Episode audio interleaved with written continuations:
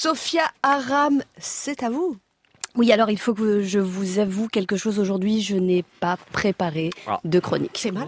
Oui, ah, voilà, c'est ça, c'est la réaction à laquelle je, voilà, j'espérais ça, j'espérais un oh, voilà, merci. Ok. Oui, non, je- oui, on est en retard. Ok, on va la faire courte parce que quand j'ai compris qu'on allait fêter le cinquième anniversaire de la loi Taubira autorisant le mariage pour les couples de même sexe, je me suis dit que tout allait s'écrouler. La civilisation prendrait fin, que ce serait la fin du monde, qu'il y aurait un orage au petit matin, que les eaux allaient monter, que Dieu allait finir par condamner ces relations contre nature et que le vent, la marée, les sauterelles allaient nous emporter. Combien de fois on nous l'a répété, le mariage pour tous, c'est la fin de la famille, c'est l'effondrement de l'édifice moral sur lequel notre civilisation est bâtie. Franchement, je m'attendais à ce que Dieu mette enfin à exécution le déluge de déclarations des chantres de l'Apocalypse, qu'il choisirait probablement le moment où on s'y attend le moins. Le moment où, comme le déplorait Christine Boutin hier sur Twitter, tous ces homosexuels étaient occupés à pavoiser, se réjouissant de cette avancée en matière d'égalité pour manifester sa colère. Je pensais que la fin du monde était pour ce matin. Et puis en fait, euh, bah rien. Non, juste... euh,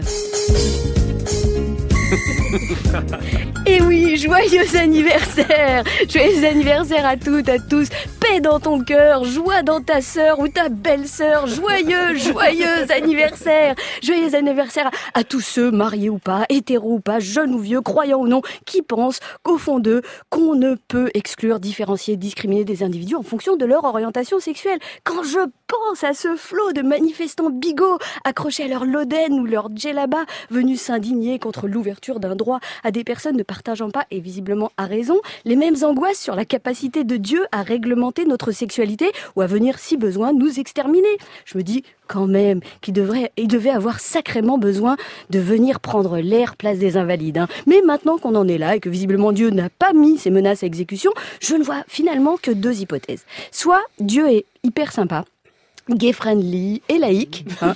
soit Dieu n'existe pas.